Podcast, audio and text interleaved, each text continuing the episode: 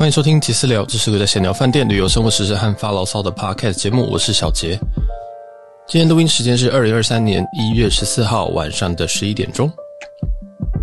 今天要来跟大家讲的是，没错，就是新闻。我们也要同流合，不是也要进攻这件事情呢？毕竟打不赢就加入人家。没有啊，其实很多人时间其实很很很忙，他可能没有办法去。在上网爬文什么东西，所以其实 Podcast 有一个方方式，就可以让大家很快的知道说最近有一些什么样子的优惠啊，什么样子的新闻这样子。对，所以这一个这个章这个章节哈，其实会息息跟钱是息息相关的啦。好，那这个以后会不会继续做呢？就看状况了，要看有没有新闻，有没有优惠，然后或者是说大家对于这个反应如何。那我们就直接进来这个我刚刚运动时间就突然想到的一个单元。那我今天顺手整理了一下，我发现大概有十四个东西可以讲，但是今天就看篇幅，看我会讲到哪边。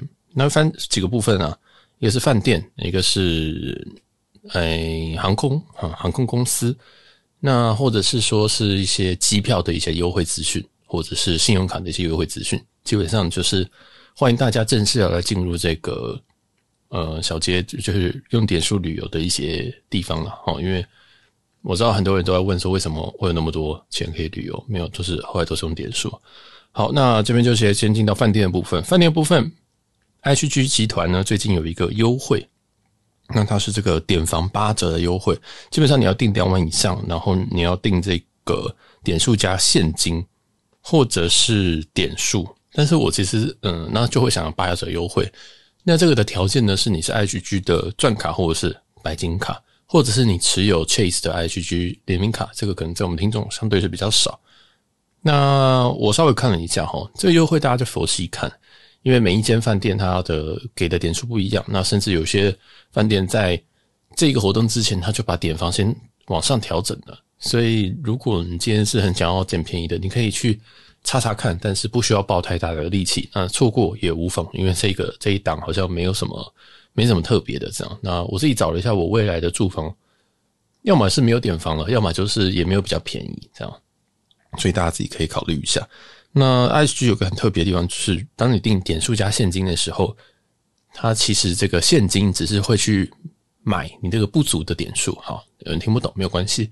假如说一间房间它是三万点，那你今天用点点数加现金的话，可能会是两万五千点加上一定的现金。那在 IHG 这边操作逻辑就是，你的两万五千点跟原本三万点其实是差五千点嘛。那它这个运作方式就是，你用现金会先去买点数，所以就是如果你今天在退款的时候，今天说啊，今天我不想垫这个点房加现金的这个房，你把它退掉之后，他会还给你的钱。其实是，那其实他会还给你的是三万点，像刚刚那个例子，那你的钱呢就没有了，就有点像是你去花钱去买点数这样子。对，那有人就问说，那这样划算吗？其实这个不划算。我最近看了一个，大概就在八折以后的这个价格，大概是零点一八到零点一九买一点 H G 点数，那这是不划算的。对，H G 点数估值应该会在零点一二到零点一五之间，那就看大家怎么估。但是零点一八、零点一九，如果你是很急用，你可以买；那如果不急的话，你就是等 H G 的卖点的一些优惠这样子。所以这是第一则新闻哦，第一则新闻就讲车关包酒。好，那哎，我外面现在有点下雨，所以你可能会听到一点咚咚咚的声音，那是正常的。第二则新闻也是 IHG 的新闻，是 IHG。如果你在去年的时候有买这个大使去续你的会籍的话，那它有一个活动啊，是你如果在续会籍之后，续大使之后住两晚可以回血两万点的 IHG 点数。那这个东西呢？你现在如果没有续，那这则新闻你也不用听。那如果你有续，你要注意一下，你可以去再住这个两晚，去回血这个两万点。那它的期限是到一月三十一号。所以说，如果你跟我一样的去年有续，但是你时时都你都有入住，但是记得这个这个入住哈，必须是要花现金的。所以如果你跟我一样每次都用点点房入住的话，你是不会拿到这两万的。所以大家可以自己去评估一下，要怎么样拿到这两万点，然后住两晚回血有没有划算。那这两个两晚的回血呢，它会现在这个几个品牌：洲际、金普顿跟丽晶。那详细的条件大家自己去上网去找，这个资讯很多。我这边只是做一个大纲式的提提醒这样子。然后它是要用现金的。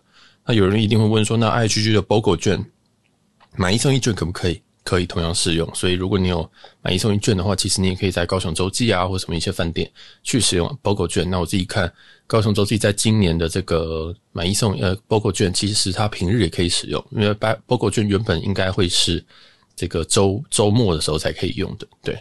所以这个大家就一点新一点一点小小的回血啦，祝量可以回两万点，还不错，嗯，大家可以去去去用一下，然后还有那个还会送个香氛组吧，对，香氛组就见仁见智啊。好，那第三则新闻同样还是饭店的，但是是来到了呃 Hyatt，也就是凯悦集团。那凯悦集团最近有这个 Target Offer，在很多的社团里面都都有在 PO 啊。然后有各式的方式可以去看你 target offer，那基本上你一定会收到一封信。好，你应该要收到一封信。那如果你没有收到信的话，那你就可以去找找看各大的这个社团里面，然后都会教你说，嗯，要怎么样看到你自己的 target offer。因为正常来说，target offer 是所谓的定向的定向的 offer，所以，诶，它它理论上它是给某一些族群，但是以我目前听到的 DP，呃，我一些收集到的资料来说。基本上每个人都有，但是每一个人的这个奖赏啊，就都不太一样。所以我这边简单的，我这边很简单的跟大家讲一下这个这一次这一次的第一批如何，跟这这一次的这一个奖赏如何。首先头奖的话，头奖的话其实应该会是这个 Double Night 啊，是有 Double Night，就是最好的是有 Double Night，但是这也不一定。有些人觉得说 Double Night 对我来讲没有用。然后再来的话还有什么呢？再来的话还有这个免费住宿券。哎，我先说，这所有的 target offer，我刚刚接下来讲的这些东西，你只会收到一个，最多一个，不可能多。然后，如果你没有收到的话，可以去 Google 看看有什么方式可以收到，或者是你直接打电话，就是或者跟客服讲，你说，哎，我我好像没有收到定向，那他会告诉你这样。好，那有一个免费住宿券，免费住宿券呢是适用在 K one 到 four。那有些条件，就是如果你今天住两晚可以获得，这是一种 offer；另外一个是你住三晚之后可以获得这个一到四等级的住宿券。再来的话，他还送一些什么套房券，每住五晚会获得一张的套房券，最多两张；或者是另外一个 offer 是每住十晚会获得一张套房券，最多两张。你听到就是，其实是给的其实没有特别好，最强的应该还是 double night。接下来有一些是三点呃三倍点数的回馈跟两倍点数的回馈。还有一些是，如果你使用点数兑换兑换这个住宿的时候，会有一些点数的呃返还，然后就是在还你一些钱这样子，还你一些点数这样。还有一些是额外的点数回馈，就是你住几晚之后，然后你会获得你会获得一定的点数，然后总共可能最多几晚。那我自己的话是每住两晚会获得两千点，最多呃最多是二十万，所以我最多可以获得四万点。所以每一个人的 offer 其实都不一样，那都。呃，大家都跟点数有关呐，所以大家自己可以去查一下。那头奖应该就是 Double Night 这样。好，那这是 haya 的嗯 Target Offer 定向的一些活动啦。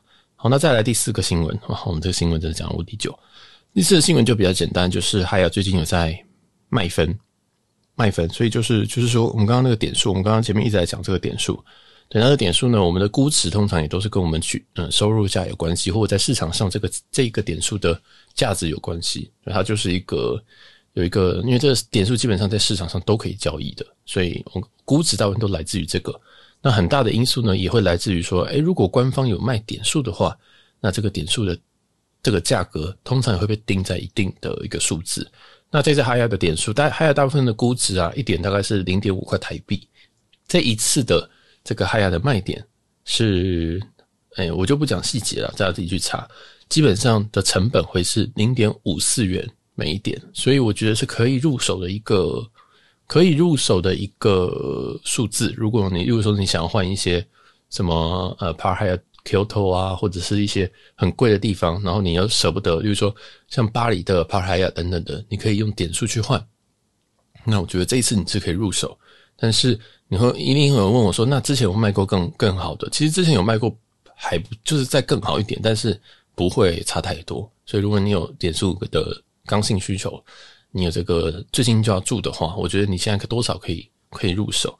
那 Park Hyatt 为什么点数可以这么的稳定的一个币值？主要来自于说它它的这个应该说 h i a 啊 Hyatt 的本身的这个点数，我刚刚就讲 Park Hyatt 的点数还有的这个本身点数呢，基本上比较比较不会乱卖，然后当然玩的人比较少，对，所以它的这个点数估值啊，其实都蛮高，像相对于万豪现在可能是零点二三、零点二四，然后希尔顿就不用讲，希尔顿已经是冥币了，再来就是 HG，大概是零点零点一二到零点一五左右。那海雅这边大概就是零点，我自己是估零点五啦，哦，这是零点五，因为比较好算，就直接除以二就好，点数除以二就是台币的这个估值这样，所以诶、基本上他们的很值钱，然后你可以用 Guest of Honor，如果你是那个环球客的话，你还可以帮别人这个订房间，那这个人也可以享有你的这个会员的礼遇，而且你也会有这个房晚，所以其实本身呃海尔是一个蛮蛮不错的一个系统啊，嗯，然后本身也不会乱卖点，那也也站的也都比较稳这样。所以点数大家可以去购入，如果你有这个呃海尔集团的点数需求的话，那这一次是一个挺便宜的啊。然后也是这个买分啊，都是直接会到的，对，都是直接会到，就是马上就就会到你的户头里面去，所以这个不用紧张啊，不要紧张。好，这是我们第四则新闻。那我们的饭店基本上讲完了，我们的饭店就只有四则新闻，两则 H G，两则。呃，哈雅，那其他另外两个集团好像目前没有什么特别的事情，应该是快了，应该是会再宣布一些东西。接下来我们就进到一个，嗯，我想先跳到信用卡的部分，因为我想听到这边应该有人睡着了，所以我要讲一些大家应该都有的东西，就是 JCB 的信用卡，如果你在日本的话，如果你去日本刷卡会会享一个十趴的回馈，好，这个非常非常强，而且有没有条件呢？嗯，基本上是没有。那它的上限是多少？它的上限是，它的上限是五每每卡的刷卡上限是回馈五千日元。好，听不懂没有关系，就是五万。你每一张卡你最高可以刷到五万。那它有没有低标？哦，有，刚刚看到的是三万，所以你必须要刷卡满三万，然后上限是五万，那你就会回馈十趴。每卡最多回馈五千块日元，其实很多诶，对不对？其实很多，这样子差不多就是。呃，台币的大概一万一万二左右，然后可以回馈台币大概一千多，所以这个是比之前 JCB 常驻的那个悠游卡来的好很多，而且悠游卡那个那还要登记还要抢，那根本抢不到，所以我觉得这个活动大家都可以就是刷起来。好，那还有一些条件，基本上它的条件是说它必须要是实体店面，所以如果你今天是网购，理论上是不行。啊，理论上是不行，它必须要实体店面。那它有没有限类别？它有没有限餐厅、饭店什么的都没有，就是实体类别。所以你去买这个药妆也可以，你住饭店也可以。那基本上就是在日本刷啦，实体刷就是有一个这个回馈。那他说每卡上限是五千日元，所以你可以办十张卡，你的上限是不是就变成五万日元呢？所以大家可以稍微整理一下自己手上有的这个 JCB 的卡，这样。那如果你是属于这个。呃，我好像不知道有没有 JCB，那我这边推荐三张到四张给大家考虑一下，可不可以就是办一下了，好不好？第一张的话会是这个富邦 J 卡，那富邦 J 卡的话，现在海外我已经忘记几趴，好像三三点多趴吧，应该说日本啊，日本应该三点多趴。再来的话是这个中信的 Line Pay JCB 卡，这第二张，第三张是还是中信的中信的无印良品卡。那这张回馈就没有那么漂亮，但是我觉得还可以啊。但最近中信有活动，大家可以去看一下。诶，还是上一还是上一季啊，我就忘记。反正就这个这张卡我也是有在用的。在第四张是联邦的集贺卡啊，集贺卡，那就是 JCB 这张也很多人在办。第五张的话就是中信的 AI 卡，所以刚刚全部都是点数啊跟现金回馈派的。这边来一张这个中信的 ANA 卡，那这有一个它有一个 JCB 的版本，大家可以办起来。那另外一则。新闻我就顺便带到，就是其实中信 ANA 卡最近有一个好像刷满好像六万块还是多少，然后就会有一个回馈的那个回馈的方案，我觉得挺好的。所以如果你今天在 N，你今天有 A 持有 ANA 卡，那不限卡别，你在日本当地消费的话是有一些回馈，所以刚好可以搭上这个 JCB 的活动。详细资讯大家自己去查一下啊，就是中信 A A 卡的一些回馈。呃，再讲回来刚刚这一则哈。这刚刚这一则有一个非常有趣的地方是，它的条件是你一定要用 JCB 卡，但是如果你是绑定 Apple Pay 的话，它是分开计算的。听得懂什么意思吗？你今天刷了，你今天刷了 JCB 卡本人，这样子它有个上限五千，就是应该说上回馈上限五千日币。如果你把这张卡同样绑到手机里面 Apple Pay 里面去，它这个是分开计算，所以一张卡理论上你最高可以撸到一万块日币的回馈，这样这样理解了吗？所以这个详细大家自己去自己去看呐，啊，大家自己去看呐。那如果你想要看这更多细的条文，你可以在 PTT 的日语版去看一下。这对，那我自己是觉得这一个活动非常非常的佛，那我也觉得他应该会很快就被下，我觉得他应该一定会改，我觉得他一定会改，这个实在是太诡异，这个实在太诡异了，对吧？你你你实体店面刷三万，呃，刷三万以上就会有这个回馈，然后到五万，三万到五万日币之间，真的太佛了，真的太佛了，真的是不知道 JCB 哪来的钱。好啦，那大概就是这样，这个是我们的第五跟第六则，那大家应该有醒来了吧？这个这个这个真的很赞，不过。我们的接下来新闻又是可能就会让某些人睡着，不过我们继续。接下来就是说，呃，航空的消息，航空的消息基本上就是国泰已经调降了一些燃油税，就是燃油税，就是我们现在每一张买现金票还有里程票里面都会有一个现，有一个燃油税部分。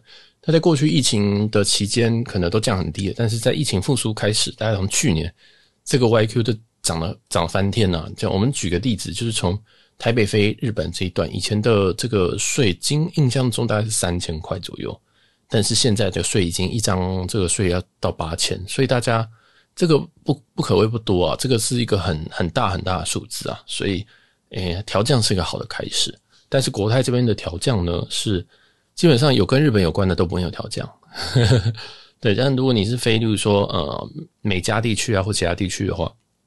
其实是有调降的，所以它调降了部分的燃油税。那有些什么哈萨克啊，什么西班牙、非洲、巴西，呃，对，就是就是一些我们可能不太会去的地方。但是我们会去的地方，像什么日本，那它就还是没有没有降这样子。所以详细的这个燃油附加税呢，大家可以上国泰官网去看一下这一则新闻。那调降幅度大概在两成左右，嗯，所以就是有，但是不多。然后我们常用的都没有。那也希望国泰可以再放多一点票。对，那国泰这个第五航权飞东北亚的，目前应该都会非常非常晚恢复了。哦，就是国泰以前的台北首尔、台北名古屋跟台北东京，这个应该都还有一点时间才会恢复，毕竟是第五航权。好，那再来下一则新闻是来到了，你就继续讲这个航空相关的好了。那我继续讲这一则叫做，哎呦，我在我觉得新闻太多。最近啊，这个华航有。针对他们的里程计划兑换做出了一些更动，那其中一个最大最大的一个最需要注意的东西是亚洲商务舱的航点来回从原本五万点变成六万点，这个很可怕。为什么？你们说亚洲来回，亚洲来回的话，基本上我们最常开的其实就是所谓的外站出发。那外站出发这个，我们未来会有一集在讲这件事情。那我们这边随便举一个例子。可能你可以从这个呃 DPS，就是从巴厘岛飞台北，台北飞嗯北海道好了，北海道飞台北，台北飞巴厘岛，这样子一张四段的票呢，我们可以把它拆成三段的旅行，我们可以拆拆成三段旅行。那这样子呢，对于这个票，因对于这个里程票票规来说，它也是一个亚洲区的商务舱来回，那它仅要五万里。它仅要五万里，那所以这个很便宜啊。五万里，如果你在市场上，你说我没有我没有里程的人去买，大概也是零点四左右。零点四就是大概是加起来五万乘以零点四就是两万台币，对，然后再加一点税金，可能刚那张票税金我猜大概五千左右，所以大概两万五，你可以买到四段的商务舱，这是很划算啊。但是就在这个地方呢，这一次华航已经要涨了，要从五万变成六万。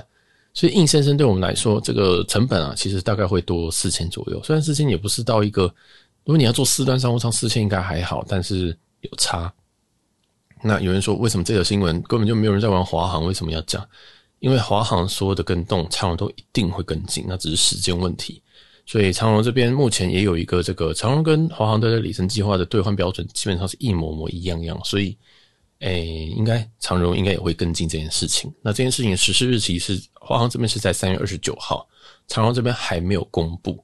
那这边再多给一个大家一个资讯，呃，星宇这边早就是六万了啊。星宇这边我这边看早就是六万，但是星宇的目前的航点，可能我觉得要有星宇里程的人能够换到六万点的人应该是不太多哈。所以这边只是给大家一个一个 mindset，就是说应该是在应该是在今年的第二季应该就要。把这个东西改成啊亚洲时段的商务舱，可能就要变全部都会变六万。啊大家有需要的话，可能可以开始筹备一下怎么开票，怎么买点数，或者是呃要要把自己的里程给稍微出一下，因为这一个五万点真的是非常非常多人用，因为我们从东南亚出发，我们就可以一张接一张这样子接下去，所以这个蛮重要的。这个是一个嗯算是碑文呐，但是是迟早的，因为对，航空公司现在可能有一点缺钱吧，好，那这个是我们第、忘记第几则消息了。不过我们就继续讲下一则，下一则就延续这个外站的出发。嗯，我有查到一些票了，我查我查到一些票。那像是长荣外站，如果我们今天从吉隆坡出发的话，经过台北这样子的一个，然后再往东北亚飞，大概会大概你可以查到一个一万八的票。那这个票是经济舱啊。那我这边简单随便念一张票，就是吉隆坡台北台北北海道北海道台北台北吉隆坡。这样子一张票，我们分成三段旅行的话，嗯，目前查到的票是一万八千块，这个是经济舱的部分。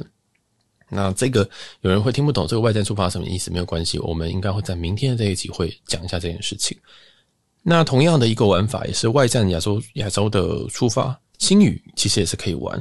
那星宇的这个外站出发哈，外站出发如果一样从东南亚飞东北亚这样子的一个出发，大概它的经济舱会在。两千呃两万左右，在两万左右。刚刚长荣是一万八，但是长荣一万八是必须要从呃吉隆坡会比较便宜一点。那如果你想从曼谷就会贵一点，然后从新加坡你会贵很多啊，所以大家自己是小心注意，因为这个有些是税金的问题。那星宇这边其实也同样可以做这个外站。那星宇的外站从东南亚发大约是两万左右。星宇的外站如果是商务舱的话，从东南亚发大约是四万左右。所以这个就看你看你自己评估了哈，这个。这个看你要不要去飞这个外站，这样。那既然讲到星宇，我们就再补充一些东西，因为星宇最近大概在四月的时候就会正式开启他们美西的太平洋的航线，就是长程的航线，就备有头等舱的那一个。那我们先不评估，嗯，我们先不想说这个头等舱到底要怎么做起来，但是，诶，基本上这一张这这这个飞这个飞机的机型啊，会是 A 三五零，那就是 Airbus A A 三五零，那。这个飞机它其实已经来台湾两架了，我印象中，所以那它必势必有些练兵，它势必需要有一些这个短程航线的营运，它才会真的飞去美西。所以那，所以基本上在这几个月啊，应该是从这个一月底到这个四月，就会有一些航线在使用 A 三五零去营运。那 A 三五零去跑这个目前星宇的载客量，我觉得很硬啊。真的很硬啊，因为星宇最近现在载客量，虽然载客量看起来是 OK，有些航线可能是满的，但是满的它的机型可能是 A 三二零，所以如果今天用 A 三五零先跑区域线，先跑亚洲区域线的话，比较可能会先是取代 A 原本 A 三三零的一些这个的位置，然后先去先去 cover，这样你不可能从 A 三二零原本一个可能载一百多人飞机直接升到一个。在可能两百五十人、三百个人的 A 三五零，这是不太可能。应该他们 A 三五应该没有这样那么多，因为他们头等舱。对，反正就是你不可能这样一次升级，那那一个空机率就会很高。所以应该会是现有的 A 三三零的航线，在目前这三个月当中，应该会有些部分会先用 A 三五零去飞。所以如果你跟我一样想要长线，想要看看国际航空的这个，应该说正确来说是新宇航空的 A 三五零的话，那你我建议你可以在最近，如果你要开票开新宇的。你可以看看 A 三三零的航线。那据我的猜测，应该会是曼谷跟东京这两个航线，会是用 A 三五零短暂的去代替这个 A 三三零这样子。对，所以如果嗯对，所以我最近应该会买这这个。如果我要买的话啦，我应该会买这两个航线，对吧？因为其实呃载体客机跟广体客机真的搭起来的感觉，我觉得还是有差。那我自己是很喜欢 A 三五零这个飞机，所以我会尽可能的看可不可以搭到它的首航。那在这件事情上面，我也问了一些人，然后有一些人给我一些资讯。那这边我的对这个资讯是不做不做任何的背书，就只是我的猜测。好，那在星宇的这个 Facebook，他已经有公布他的首 A 三五零的首航航线是是澳门。我想说，澳门澳门原本是要怎么飞 A 三二零飞，所以他就把 A 三二零直接变成 A 三五零去飞。哦，那我不知道那个要多空啊，但是有可能他们就是为了要这样，就是要练个兵，要要要让大家熟悉一下 A 三五零的一些作业流程跟一些位置啊，一些程序啊，对，所以有可能这是他们的考量。那嗯、另外一个可能的首航航线可能会是 BKK，就是曼谷哦，可能会是曼谷。所以基本上我猜啦，应该在一月的一月下旬，就是一月底过年前，应该会是过年过年那一段时间，就会有这个星宇 A 三五零首航。那我自己猜是一月二十号，因为三年前的今天。三年前的一月三二十号也是星宇的首航日子，所以或许喽哦，不知道，就是应该会在就是下一周会有新宇的 A 三五零首航，那会先跑这个已知是澳门的点，那已已知是澳门，另外一点这个猜测是曼谷，那大家如果有兴趣的话，可以自己看票，或者是自己去去去调整啊，对不对？自己去调整，如果说不定差一天，说不定调过去，哎，你就坐到新飞机也说不定。好，那这个是这个是 A 三五零的首航。那继续讲星宇啊，星宇的新闻很多。星宇这个其实比较不是新新闻，这个是 DP。刚刚我们讲到星宇的外站开票，对不对？那星宇的外站开票，一般来说，呃，是理论上你应该要在网站上可以开，但星宇很垃圾的地方是它的首页没有办法有这个多点的这种开票法，它的首页只有单程跟来回。那长荣的话，本身有单程来回以外，它还有多点可以去开。所以，我们刚刚讲长荣的外站票，你可以直接在官网上开。那星宇就不是了，星宇是你今天在官网上开不了，你今天有人打进去了哦，这边 DP 这个 DP 就是有人打进去了，问这个台北的总部说，哎，我可不可以开这一种外站出发的票？因为我在 OTA 平台，我在 Skyscanner 上面可以看到这个票价。然后总部回答他说，哦，没有办法。对，所以外站出发在星宇的官。呃，官网跟客服都是开不出来的。如果你想要开外站出发星宇的票，你只能在 OTA 平台或者是旅行社去开。对，所以你我自己都是从 Skyscanner 这边搜寻完之后，然后再去再去，它会导到一个什么易游网啊，或者是一些呃旅行社，直接在那边开。所以呀就是目前还是一个嗯，不知道他们是缺人缺到什么样地步。总之，目前外在开票星宇的。请你直接透过呃旅行社开。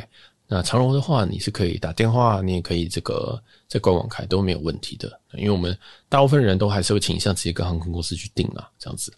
好，这个是一个第一批。那另外一个是呃一些比较便宜的票。把这个讲完，这一集就要结束了耶。最近啊，就是大家都在查票。啊，除了刚刚讲到这个国泰航空可能已经把这个燃油费已经下降，另外一件事情就是最近，如果你被这个《初恋》这部日剧洗脑到不行的话，你想要去北海道，目前飞北海道最便宜的传统航空大概是大概是两万二。那如果你愿意坐呃联航的话，那酷航这个票价其实持续很久一段时间，就是。台北到北海道来回大概是六千元哦，台北台北北海道六千元。那当然这个还是只有呃只有那个 carry on 的行李，它并没有托运，所以托运大概还要再来回再加个一千多吧。所以大家就自己评估。那这个价格我是觉得非常划算。如果你是在预算上比较紧的人，可以考虑一个这个台北跟北海道来回的酷航经济舱。那最近酷航也有一些很奇怪的事情发生，它在某些航段，好像是飞东京吧，它有其实库航有一个叫做类似经济舱 Plus，有点像他们的豪金舱。那在部分航段，他们的这个豪金舱的价格其实比经济舱还要低。那我不知道为什么，就是一个很奇怪的一个定价策略。那也是供大家参考，就是对，那那这个这个大家去查的时候稍微注意一下有没有这个事事情发生就好。好，那既然讲到联航，我们就再给大家一个联航，这是我刚刚想到的，就是最近在那个松山飞金浦啊，就是韩国首尔的金浦机场，这个以前都有一个德威航空在来回飞，德威航空。那最近德威航空又准备要复航啦，那这一段的票价，我自己是搭过这一段的，那我是觉得很方便，因为你从松山直接飞人家金浦，真的是市中心飞到市中心的感觉，我很推荐这一段。